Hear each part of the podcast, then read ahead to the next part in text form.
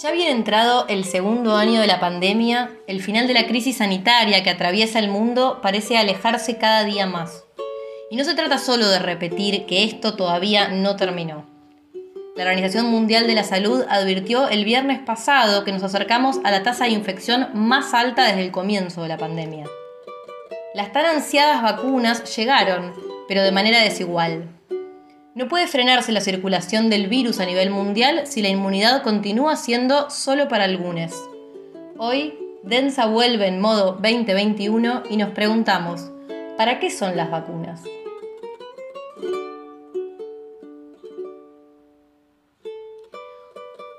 Buenas tardes, buenas noches, querides, queridos. Me gusta volver a inaugurar esta mesa en la que estamos acá. Hola Emma, hola Gabo, ¿cómo están? Hola chiques, buenas tardes, buenas noches, días, madrugadas, otras líneas temporales, porque quién sabe cuándo nos escuchen. Bienvenidos a una nueva temporada de Densa Realidad, en una nueva modalidad. Estamos en segunda ola y estamos en segunda temporada y estamos en, formato ahora exclusivamente podcast. Eh, lo cual no es nada feliz esto de, de la segunda ola, pero sí la segunda temporada, así que... Hola Belu, hola Gabo. ¿Cómo andan? No es mucho, no es muy feliz la segunda ola, segunda temporada ese juego, eso es cierto, pero sí a mí me pone particularmente feliz el salto tecnológico. Siento como que podcast nos rejuveneció unos, no sé, 50 años de repente. ¿Hace cuánto se dejó de escuchar la radio? Y ahora la, la cuestión es que somos cool y hacemos podcast. Claro, pasamos de 60 años a 25 o 30. Así, en un chasquido, un verano, un verano fatal. Densa que se viene en modo podcast, que se viene en modo redes y que nos está demandando un montón de habilidades que, vienen bien, nos viene entrenando el, el, formato 2020 de esta manera de grabación. Así que inauguramos primer episodio del 2021. Esperamos mucho tiempo para volver a juntar y, y grabar juntos. ¿Cómo, ¿Cómo la ven? ¿Arrancamos? Cuando quieran, cuando quieran, si quieren, arrancamos que tenemos un programa bastante picante, ¿no? Nos convoca el tema de las vacunas. Tema del que se ha hablado mucho, seguirá hablándose un montón y hoy pensamos, ¿para qué son? Vamos a proponer, yo les voy a proponer una nueva modalidad para arrancar esta discusión a la que también le vamos a invitar a los oyentes que eventualmente se sumen por las redes, de que cada uno, no sé si está preparado, no sé si pensaron algo, pero yo les voy a pedir que en un minuto me respondan qué piensan de ¿Para qué son las vacunas? Iba a arrancar el señor Emma Lozazo. Ay, señorita, arre. Eh, ¿Para qué son las vacunas? son para muchas cosas las vacunas, me parece. Son, es una cuestión bastante multicausal, como en un principio la definición fácil es para la inmunidad contra la pandemia, pero estamos siendo testigos con, la realidad del día a día que en verdad son para muchas otras cosas, son para, disputas geopolíticas, son para campañas políticas, eh, creo, que, creo que va bastante por ahí. Últimamente creo que va más que nada por ahí y es eh, bastante bastante triste que no, que no prime el criterio epidemiológico a mi, a mi parecer, pero creo, creo que, es por ahí. Bien, deja, deja tiempo libre de un minuto que tenía de exposición. Me gusta porque eso parece anticipar algo así como ideas claras y concisas. El que puede responder en menos de un minuto es porque tenía la respuesta pensada, clara y concisa. Perdón, ¿me quedó tiempo? Le quedó tiempo, pero ahora ya no. Suena la chicharra para la señorita Emma Lozazo y va el señor Gabo López. Bueno, yo diría que si la pregunta por la pandemia fue la pregunta por las causas que produjeron y que desnudaron los, los dramas del mundo, los dolores del mundo, la pregunta por las vacunas es una pregunta por los negocios de las grandes farmacéuticas y el acaparamiento de las principales potencias en detrimento de justamente la salud de la población. Entonces diría que para quienes son las vacunas, sobre todo para hacer negocios. Bien. Eh, Gabriel deja también correr 30 segundos del tiempo. Me, gusta la organización que estamos manejando en esta nueva temporada de Densa Realidad. ¿Les parece que voy yo? ¿Para qué son las vacunas? Yo creo que necesariamente tenemos que dividir dos puntos de la respuesta en para qué deberían ser las vacunas y para qué están efectivamente siendo las vacunas en este momento. Las vacunas deberían ser y funcionan en algún sentido, obviamente, para generar la inmunidad necesaria para pasar no solamente la pandemia del COVID-19, sino también tantas otras enfermedades que las vacunas han ayudado a eh, erradicar o por lo menos controlar, algunas otras que estamos esperando todavía. Em, claramente cumplen esa función, ese es como el, lugar médico que les toca. Por eso también supieron como cumplieron el, rol de ser la gran esperanza del 2020 y la llegada de las vacunas, pero efectivamente, ¿qué están siendo? ¿Para qué son las vacunas hoy por hoy? Casi que, si pensamos la forma en la que se están distribuyendo a nivel mundial y la disputa electoral que hay eh, dentro de cada uno de los países por qué se hace con las vacunas, están siendo rehenes políticos y claramente una mercancía muy muy codiciada y que está generando mucha mucha riqueza a determinados sectores de la sociedad, nada más, mucho más que eh, la garantía médica que deberían saber.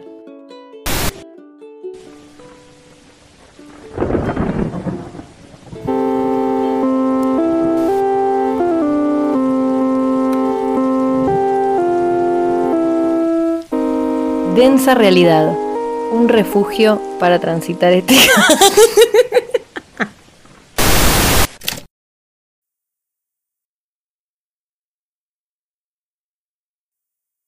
No, vamos a, este gran tema que nos, que nos eh, convoca en, el día de hoy. En el día de hoy, eh, creo que podemos decirlo, estamos grabando el día 19 de, abril del 2021. Eh, tenemos en Argentina, vamos con unos datitos, no gatitos. Eh, tenemos en Argentina 8.132.000 vacunas eh, y aproximadamente 6.402.000 aplicadas. en esta misma noche en la que también estamos grabando el podcast, estarían llegando al país 800.000 dosis más perdón, de la Sputnik B. Y en teoría, el fin de semana llegaría una nueva partida eh, de la Sinopharm, sería de un millón. Me gusta estar hablando en, condicional, ya me siento casi, casi, casi Barili. Eh, hoy también son. Viene con, el, viene con el rodaje, viene con el rodaje y el periodismo. absolutamente. Eh, hoy también son exactamente 100 días desde que se inició el plan de vacunación allá por fines de 2020, cuando la segunda ola era aún menos preocupante que ahora y viajar a montonades volvía a dejar de ser una preocupación civil y gubernamental. Eh, al día de la fecha también se aplicó en términos porcentuales el 10% de la totalidad de las, de las vacunas adquiridas por el Estado argentino, que son 65 millones y ese total se han entregado, entregado perdón, menos del 13%. Esto creo que es importante decirlo porque recordemos que para marzo se esperaba tener 25 millones solamente de Sputnik B, lo cual habla de dos problemas. Por un lado, la concentración de vacunas en los pocos países que concentran la riqueza y eh, el patentamiento de vacunas por los contadísimos laboratorios que producen vacunas, temas sobre los que spoileo un poco, ya vamos a volver. Bueno, como datos de color un poquito esperanzadores, podemos mencionar que eh, se están negociando con Cuba para la, adquisición de su vacuna, que es la soberana, eh, que se encuentra en este momento en fase 3, como nosotros. Y es, una buena metáfora esto de, la, de, Cuba produciendo la soberana, porque eh, si recordamos, eh, hace un tiempito se salió a la luz esta cuestión de que con Pfizer no se logró un acuerdo comercial porque exigía como garantía patrimonios del Estado, tales como embajadas, recursos naturales y cosas muy mínimas que a quien le importan, ¿no es cierto? Bueno, y otro dato más o menos esperanzador, y digo más o menos porque es como, es que en Argentina se va a empezar a producir la Sputnik B, pero recién en 2022. Es como, bueno, la vas a producir, pero, pero, pero dentro de un año. Lo cual en la inmediatez mucho no resuelve, porque es como, bueno, nada, las vacunas en principio las estaríamos necesitando para ahora, para ayer, para hace un par de meses. Esta cuestión de que se empieza a producir la Sputnik P en Argentina. Nuevamente abre también el debate por las patentes, porque recordemos que mientras en nuestro país no están llegando las vacunas ya adquiridas, eh, se está produciendo la vacuna de AstraZeneca para enviarla a, México para su envase y distribución por toda la región. Es como medio absurdo enviarla solamente para su envasado, pero así está funcionando. Eh, y en este sentido está bueno mencionar que desde, eh, desde lo que es los les docentes de la UBA se está llevando a cabo una campaña para exigir la intervención del Estado y la liberación de las, de las patentes, a las cuales entiendo que adherimos desde ENSA, o al menos yo me adhiero. Em, bueno, y en esta situación, como todos sabemos, y después de una escalada sin precedente en los casos diarios que despejaron cualquier clase de duda acerca de que estaba llegando y que estamos ya en la, segunda ola, recordemos, superamos los 25.000 casos diarios. Eh, el jueves pasado se decretaron nuevas restricciones a la circulación, como todos sabemos, entre ellas la asistencia presencial a clases, que también, como todos sabemos, generaron una ola, hablando de olas, de reacciones sociales y políticas de las que creo que es importante dar eh, cuenta. En el AMBA, la restricción de, de clases para el AMBA durante dos semanas. Exactamente. Eh, y creo que en vista de estos acontecimientos, eh, estos que, de todos estos que acabo de mencionar, la cuestión de los casos diarios, la cuestión de, de, las nuevas restricciones y demás, creo que hay que reflexionar y preguntarnos por qué se tomaron las medidas ahora. Digo, primó el criterio epidemiológico, primó, lo social, primó lo político. Digo, uno entendería que eh, desde el gobierno se debiera llevar a cabo una suerte de equilibrio entre todos estos factores de la realidad, pero ¿qué, tanto sería ese equilibrio? ¿Qué, piensan ustedes, chicas? Yo creo que claramente eh, la decisión y la administración de las vacunas es la medida sanitaria por excelencia, es la medida en la que tenemos que poner foco, es la que empieza las negociaciones el año pasado, incluso con varias marchas y contramarchas en torno a cuál es la vacuna que se compra y cuál no. Em, no tenemos que perder el foco de que esa es la medida sanitaria a estar mirando y el resto de las medidas tiene que acompañar porque sabemos que no vamos a tener el acceso a la cantidad de vacunas necesarias por una cuestión geopolítica y mundial que podemos abordar más adelante, eh, pero el, acceso a las vacunas está bastante restringido a nivel mundial y que entonces el resto de las medidas sanitarias tiene que acompañar eh, justamente evitando, igual que el año pasado, solo que ahora con vacunas, eh, el colapso del sistema sanitario, además de evitar la mayor cantidad de contagios y muertes que de eso se derivan. Entonces, se, podrían haber empezado antes, yo creo que ahí hay, una, una medida medio de, relojería, lo que pasa es que hay muchos sectores ahí pujando por en cuándo se abren y cuándo no las medidas. De hecho, estas que, afectan la presencialidad en las clases de AMBA generan un, rechazo tan grande en algunos sectores que hace que la ciudad de Buenos Aires, por medio de algunos amparos judiciales, se, se plante en contra y decida de manera todavía dudosa, no se sabe cuánta legitimidad judicial tiene, eh, no acatar. Entonces ahí también creo que las medidas tienen que pensarse en torno a, la posibilidad de imponerlas o no y que ahí se juegan gran parte de las cosas. Yo ahí tengo una mirada con ciertos matices. Yo diría que en primer lugar hay que desalojarse de cierto pensamiento mágico de que las vacunas van a solucionar el problema en el que estamos.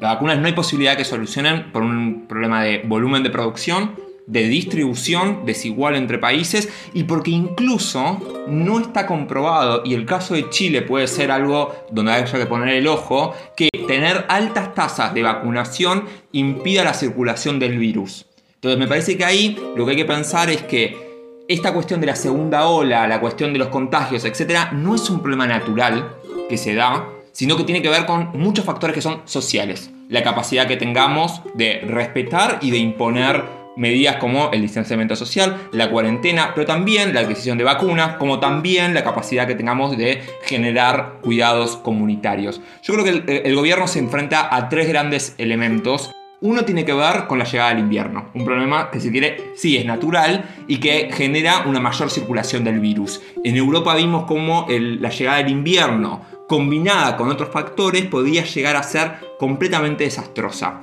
La segunda cuestión es una imposibilidad, una poca voluntad y una preponderancia de algunos otros factores de racionalidad gubernamental, como por ejemplo cuidar la economía por sobre, en este momento, cuidar la vida. Y digo esto por una cuestión concreta, que es el presupuesto proyectado para el 2021 no incluye medidas sobre, por ejemplo, la IFE o cuestiones que uno supondría que serían paliativos para implementar la cuarentena. Y un tercer elemento que me parece complejo, que es, se da una paradoja de un gobierno que dice querer generar medidas de distanciamiento, cuarentena, etc., con disturbios de poder, digamos, pujas de poder, en este caso lo vemos con la ciudad de Buenos Aires, pero también, a diferencia de otros países, una población que pareciera tal vez en algunos sectores no querer acatar a las medidas gubernamentales de cuidado. Y esto sería algo inverso a lo que pasó por ejemplo en Europa, donde se combinaban estos tres factores si se quiere, imposibilidad o la cuestión más vinculada con la economía, la cuestión del invierno,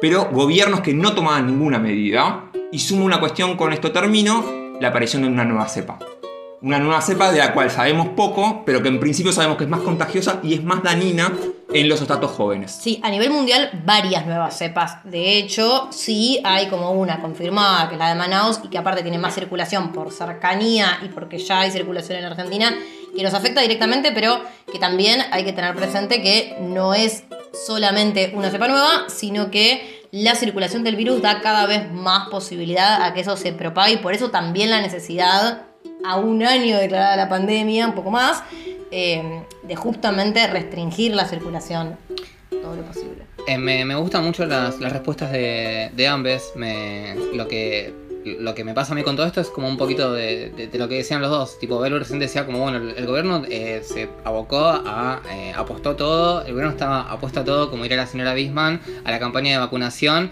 Y efectivamente, eh, el gobierno se confió de que hecha la compra, entregaba las vacunas y pues no me hiciera los huevos, y acá estamos. y entonces creo yo que para, por un lado por lo social, pero también para no pagar costos políticos, se relajaron tanto los controles a nivel de que, de nuevo, en diciembre, enero estuviéramos viajando eh, como ganado de en el transporte público como si no hubiera ninguna clase de COVID circulando. Eh, y de hecho recordemos que antes del anuncio del jueves, eh, una semana anterior, más precisamente, se habían anunciado ya algunas restricciones, una suerte de protocolo al que las, las jurisdicciones podían adherir y como después ningún gobernador y ni ninguna de las pocas gobernadoras adhirieron para no pagar esos costos políticos, tuvo que sucederlo el jueves. Entonces creo que ahí hay algo. Creo que hay algo con el tema de, no pagar un costo político, de no poder manejar la agenda política. El gobierno dice politizaron la pandemia. Sí, bueno, chocolate por la noticia, no conoces a la oposición, o sea, dale. Entonces no hubo ninguna clase de medida anticipatoria ante eso.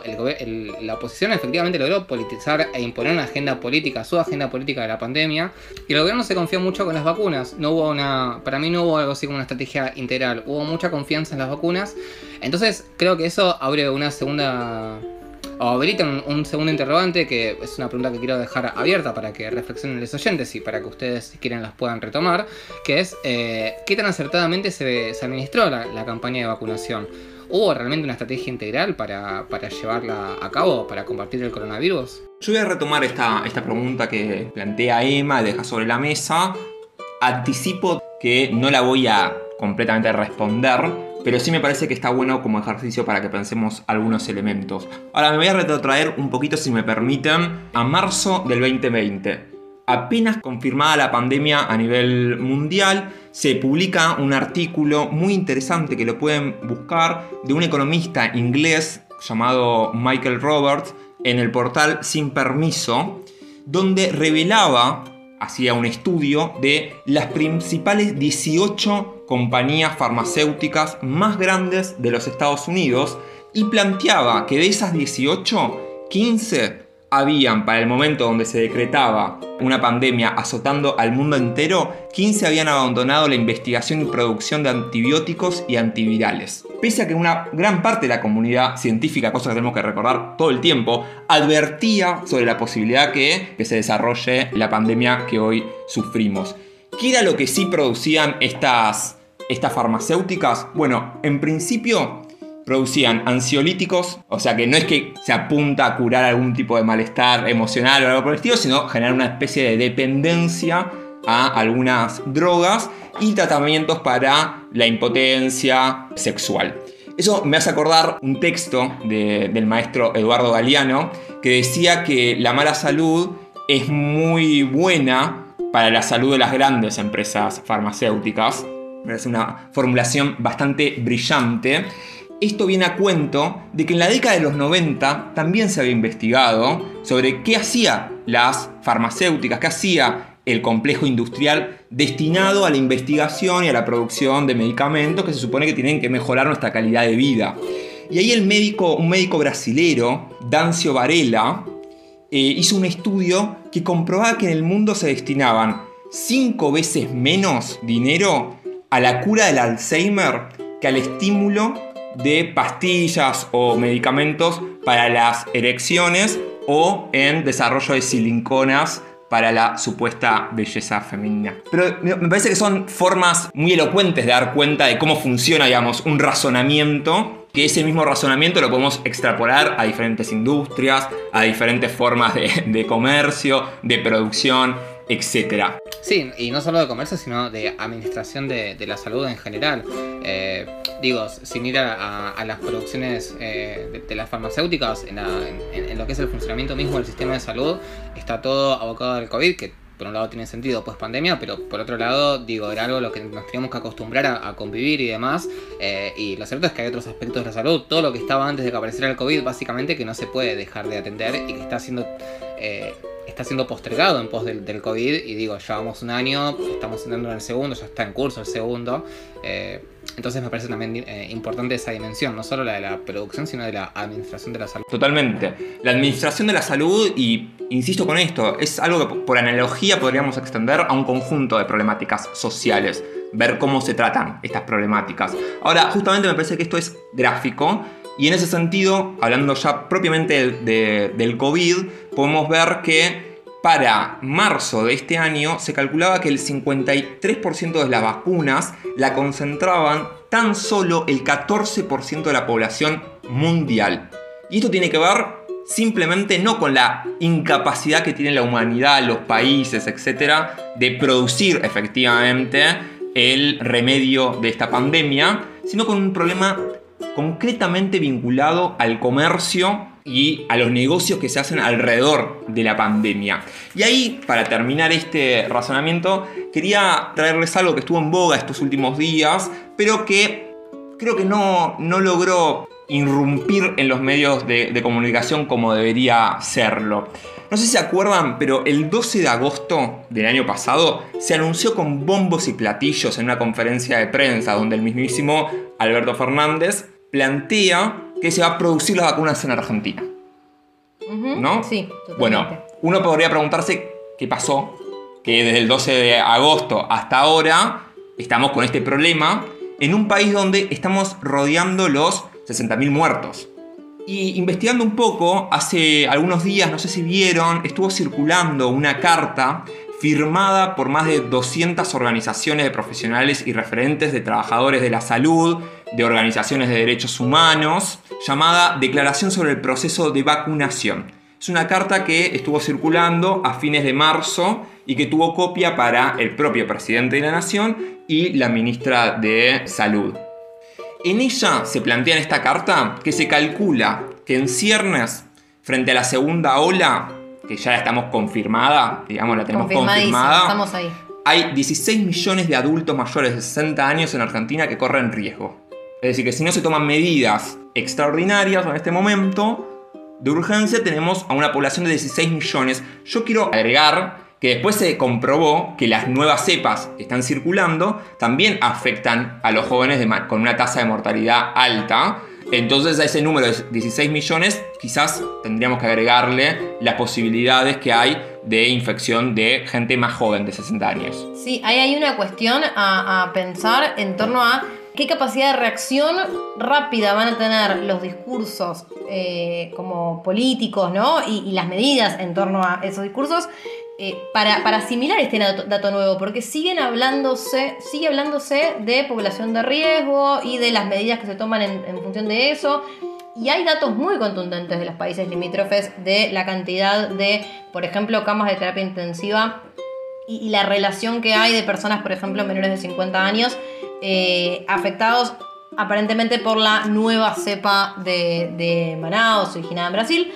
Eh, entonces ahí hay como una cosa es procesar el dato, el, dato, digamos, y en qué momento se va a traducir eso en medidas efectivas que contemplen esa nueva información.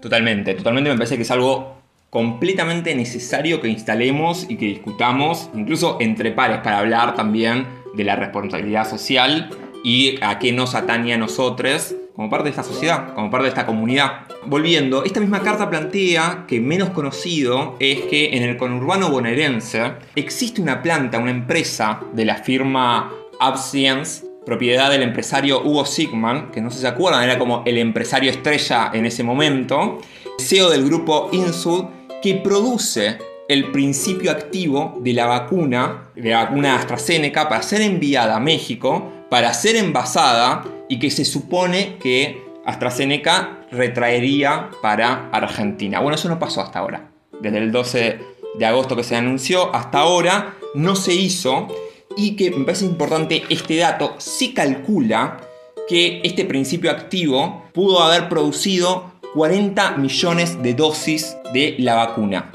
Lo que dicen desde los empresarios en México es que hubo problemas logísticos, etc. Lo que sabemos es que las grandes, una gran cantidad de las vacunas terminan parando en el hemisferio norte y que todavía en la soledad de nuestra América no tenemos noticia de, de, qué va a pasar. Pero esto me parece importante porque justamente lo que plantea la carta es que Argentina cuenta con dos plantas que podrían hacer el envasado. Son dos plantas uno es el laboratorio de la Universidad Nacional de Córdoba y el otro es el Instituto Biológico Tomás Perón de La Plata. En estos dos lugares se podría hacer el envasado, o sea que podríamos hacer prácticamente la vacuna en Argentina. Y mientras tanto, el punto está es que AstraZeneca no cumplió con sus, entre comillas, obligaciones comerciales con la Argentina, por lo cual estos referentes de derechos humanos, insisto, de organizaciones vinculadas a la salud, lo que proponen es suspender las remesas, es decir, afectar los intereses económicos de la empresa hasta que la empresa empiece a traer la vacuna argentina, cosa que no se hizo hasta ahora. Cuestión que podría ser combinada con justamente plantear que en Argentina se plantee, se decrete un régimen de emergencia que haga que los laboratorios públicos estos puedan envasar y se tome, se expropie o se obligue a la empresa del conurbano a efectivamente vender los, el principio activo al Estado argentino o que el Estado argentino directamente se haga cargo de esa producción. Me parece que eso es interesante para dar cuenta sobre justamente la irracionalidad en la cual estamos sumergidos. Insisto, en Argentina hay 60.000 muertos casi, y mientras tanto hay negocios que son bastante redondos de empresarios magníficos a nivel mundial y nosotros no sabemos dónde están o para quiénes son las vacunas. Creo que con estos datos eh, se vuelve bastante necesario que liberen las patentes, ¿no? Exactamente, y hacia ahí vamos. Vamos a ir a pensar un poquito qué pasa a nivel mundial con la producción de las vacunas y qué pasa con las patentes que hacen a esta distribución tan desigual. Bueno, queridas, queridas, queridos, los números a nivel mundial en términos de vacunación son contundentes. Eh, se estima que al momento en el que hay aplicadas 904.92 millones de vacunas en el mundo, el 80% han ido a parar al hemisferio norte y el 20% al hemisferio sur, teniendo en cuenta, para ponderar este análisis, que la gran mayoría de países centrales, primeras economías, etcétera, principalmente eh, lo que es Estados Unidos y Europa, residen en el hemisferio norte y han tomado, comprado y hecho, em, sacado provecho de ese 80% de las vacunas a nivel mundial. Eh, en el hemisferio sur, al mismo tiempo, hay una desigualdad que deja en último lugar y muy relegado en cualquiera de los eh, de las variables que se toman en cuenta en términos de acceso a las vacunas a todo el continente de África, por ejemplo. ¿no? Muy por detrás de lo que es el acceso a cualquiera de las vacunas hoy por hoy habilitadas en contra del COVID-19 a nivel mundial.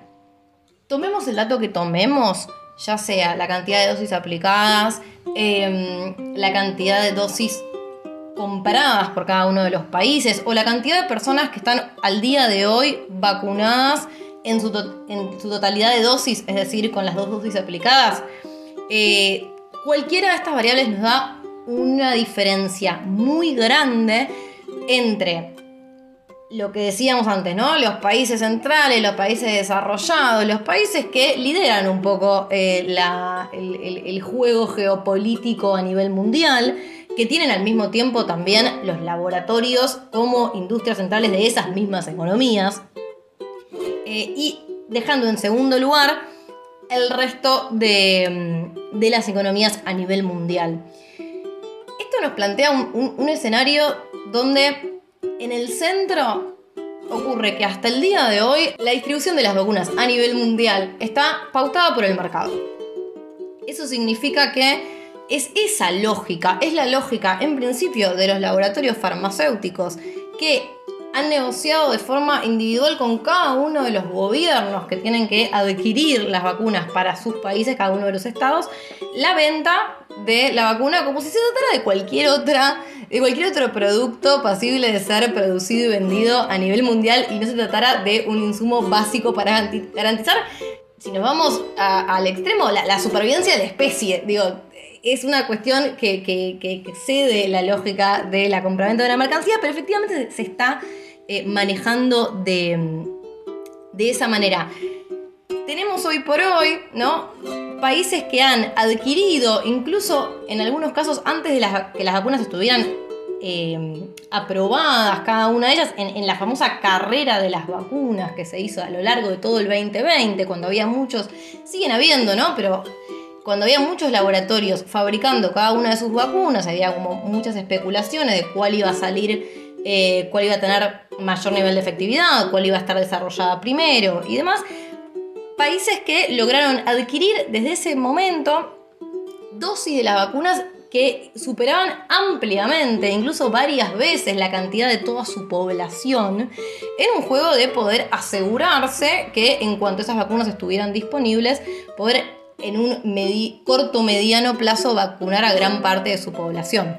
Lo que implica también no solo salvar vidas, sino volver a cierta normalidad de producción eh, y demás a las economías de cada una. ¿no?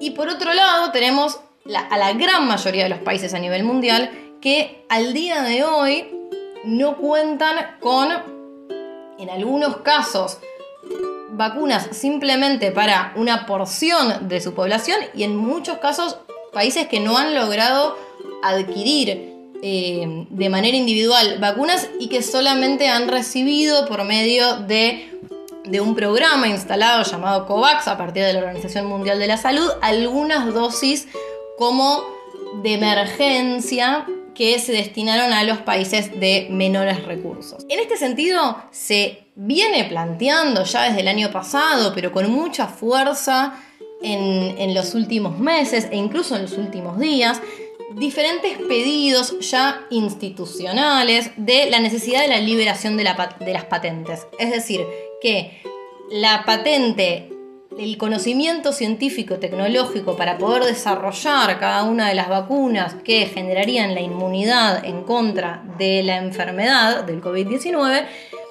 eh, dejen de ser propiedad exclusiva de cada uno de los laboratorios que la desarrolla y pase a ser pueda ser explotada por diferentes eh, países, laboratorios, organismos, etc. En los últimos días la CELAC presentó un informe, un, informe concreto reclamando por la liberación de las patentes. También se envió una carta firmada por diferentes autoridades políticas y referentes de derechos humanos a nivel mundial, exigiéndole una carta dirigida a nada más ni nada menos que Joe Biden flamante presidente de los Estados Unidos. Eh, empezaba diciendo a nuestra majestad nos, nos referimos. Porque algo tenía que ver, ¿viste? Hay, como una. Hay, algo ahí que dice que, bueno, si Biden se lo propone, va a lograr liberación de las patentes. Algo así como que cuando le hablabas en el recreo a la persona que tenía la pelota, como que era dueño de la pelota y chete, te ibas a ser amigo. Bueno, esta carta firmada, esta carta firmada es interesantísima porque nos deja todo al mismo lado. Eh, la firman desde Adolfo Pérez Esquivel a Macri, todos pidiéndole por favor, eh, es una carta a nivel internacional, ¿no? Más de 170 firmantes que piden justamente la necesidad de la liberación de las patentes, necesidad a la que se suma también la propia Organización Mundial de la Salud. Digo, a título nominal son muchas de las organizaciones eh, formales y que tienen mucha autoridad dentro de bueno, cómo es hacer la gestión de la pandemia, las que exigen esto, pero efectivamente los movimientos para que eso se realice han sido más bien pocos. El argumento central viene siendo que, bueno, eso va en contra justamente de la lógica del mercado, de la lógica de producción de la que hablabas un poquito antes, Gabo. Esta idea de, bueno, llegamos hasta acá y tenemos, pudimos desarrollar vacunas en eh, menos de un año justamente porque el capitalismo es tan brillante y tan eficiente y tan genial que ha logrado ese tipo de, de desarrollo, no podemos ir ahora en contra de esas reglas porque algo así como la expropiación de las patentes, aunque sea temporal, porque incluso se plantea que pueda ser temporal esto, ni siquiera es que nunca más van a hacer utilización comercial de esas patentes, sino que es hasta que terminemos este momento de pandemia. Eh, Es medio literalmente, salvemos a la especie humana y después vemos cómo seguimos haciendo negocios. Nadie dice que no, pero salvémosla porque si no, no hay negocios. Y, aparte es tipo literalmente lo que decían ellos, tipo, el discurso desde que empezó la pandemia es como, no, sí, estamos todos en esta, va, todos en esta, porque la inclusiva a escala mundial no existe. Estamos todos en esta, la, humanidad está en peligro, eh, todos remando para el mismo lado y todas esas metáforas de mierda, y, las patentes, ¿dónde están? O sea, ahí están las patentes, pegándonos de vacunas. Exactamente, entonces el, el argumento es un poco ese, ¿no? No, no vamos a sacar las. No vamos a liberar las patentes porque desincentivaríamos la inversión privada, que es el gran motor de que, sea, que el capitalismo pueda hacer estas grandes genialidades. Bueno, en contra de ese argumento tan brillante y aparentemente imbatible, eh, se publicó en los últimos días un estudio realizado por diferentes organizaciones eh, instituciones médicas y científicas del Reino Unido y de los Países Bajos que analizaron a partir de las investigaciones de lo que fue el desarrollo de la vacuna de Oxford AstraZeneca, justamente la misma que hablábamos antes, la misma que tenía el convenio de producción entre Argentina y México, eh, que es una vacuna, para que se entienda, las vacunas no es que se desarrollan en este año de trabajo, sino que en general lo que se hace es se, se viene trabajando hace varios años sobre un mecanismo específico de cómo desarrollar una vacuna y sobre ese desarrollo e investigación ya realizado se acopla la gran inversión que hubo este año para desarrollar la vacuna en contra del COVID-19. Sería algo así como, no es que viene un bebé ingeniero no abortado que de la nada inventa una vacuna. No, no, había como un conocimiento previo. No. Había como un Bueno, la investigación es, bueno, toda esa investigación para llegar al desarrollo de la vacuna de los años previos y los de este año, ¿los pagó el laboratorio AstraZeneca? ¿Puso de la suya para desarrollar? No. El 97% de los fondos fueron fondos públicos de esa investigación y de ese desarrollo. Ahí está como el gran debate sobre las patentes, que es, en última instancia, la fuerte inversión es estatal a nivel mundial, pero el mercado lo siguen liderando las industrias farmacéuticas privadas que imponen estas reglas y que terminan lucrando. Y no solo por una cuestión ética de que esté mal lucrar con esto, sino que eso es lo que está haciendo que hoy por hoy el acceso a las vacunas sea tremendamente desigual y que estemos hablando de países que están pensando en poder inmunizar a su población en el 2021 y países que tengan ese destino lamentablemente muy muy lejos. Sí, yo acá me pongo ligeramente, o no tan ligeramente, marxista y me pregunto, ¿será que se imponen las lógicas de las grandes empresas o será que los estados están para servir a las, logi- a las grandes empresas? ¿O será que los estados están trabajando muy muy cerca de esas grandes empresas? Hay intereses en común, digo, por- no por nada la, la carta de todas estas personalidades estaba dirigida a John Biden. Hay intereses cruzados eh, muy enlazados y ahí hay unas cuestiones que, que complejas. O sea, no volvió más politizado Densa, volvió terrorista casi, una cosa increíble. Ahora, a mí me vienen tres reflexiones que me gustaría convidar con ustedes muy rápida. La primera tiene que ver con pensar, imaginar qué hubiese pasado si en vez de una lógica de competencia entre los diferentes laboratorios que estaban desarrollando las vacunas, hubiese primado una lógica de cooperación donde la información, los descubrimientos y los avances se hubiesen compartido. ¿Cuántas vidas a nivel mundial se hubiesen salvado habiendo llegado por esfuerzo de la humanidad toda justamente a poder desarrollar una vacuna? ¿Cuántas vidas se hubiesen salvado? La segunda reflexión, bueno, ¿qué pasa ahora? Y si vamos a desarrollar una benevolencia del capitalismo y sus lógicas solamente escribiendo cartas o creo que hay dos vías para ver esto. Una es que se apilen miles de muertos más y que sea insostenible la situación y se liberen la- las patentes porque sea insostenible. O la otra, que me parece que sería la más humana y racional, es imponerla por la vía de los hechos. Es necesario que gobiernos, poblaciones tomen en sus manos qué pasa con la producción de las vacunas. Y el tercero, al principio de la, de la, de la pandemia hubo un debate que tuvo dos disyuntivas. Uno medio optimista que decía, vamos a salir de esto mejores. Vamos a salir como una humanidad abrazada y vamos a dejar atrás los viejos rencores. ¿Ustedes dicen que no estamos mejores? veamos un poco cómo, cómo, estamos.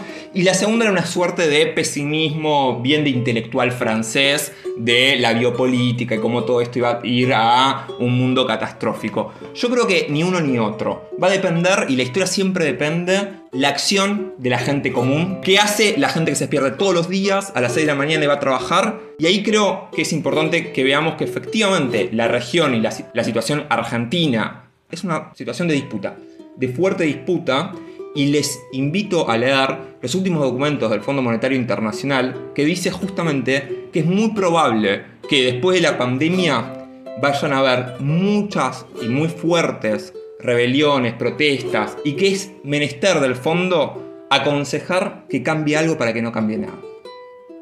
Dijimos que Densa volvía recargado y tomamos la posta, lo tomamos literalmente. Eh, querido Emma Lozazo, ¿últimas palabras? Últimas palabras. Eh, no, bueno, agradecerles a ustedes por estar de nuevo aquí conmigo en este espacio, a los oyentes por estar del otro lado. Y nada, recordarles que estamos grabando desde casa, que la pandemia sigue. Queremos creer que nuestros oyentes no son antivacunas ni antipandemia, pero por las dudas lo decimos. Quédense en la casa, si pueden hacerlo, quédense en sus casas. Esto recién empieza, se viene muy heavy. Eh, si les gustó lo que escucharon, compártanlo. Síganos en Instagram, arroba densa.realidad. Déjenos comentarios. Cuéntenos para quién son las vacunas, para qué son las vacunas, para quiénes son las vacunas. Arroba Rufiangao. Yo le mando un saludo a Marty. Aprovecho mi minuto de fama y le digo, Marty, volver, te necesitamos. Quedan hechos las aclaraciones y los saludos. Eh, querides, esto fue Densa Realidad y hoy nos preguntamos para qué y para quiénes son las vacunas.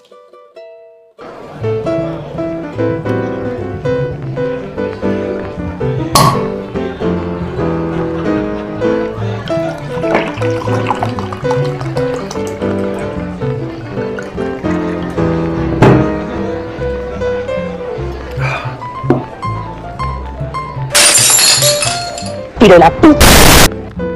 Densa realidad, un refugio para transitar este caos.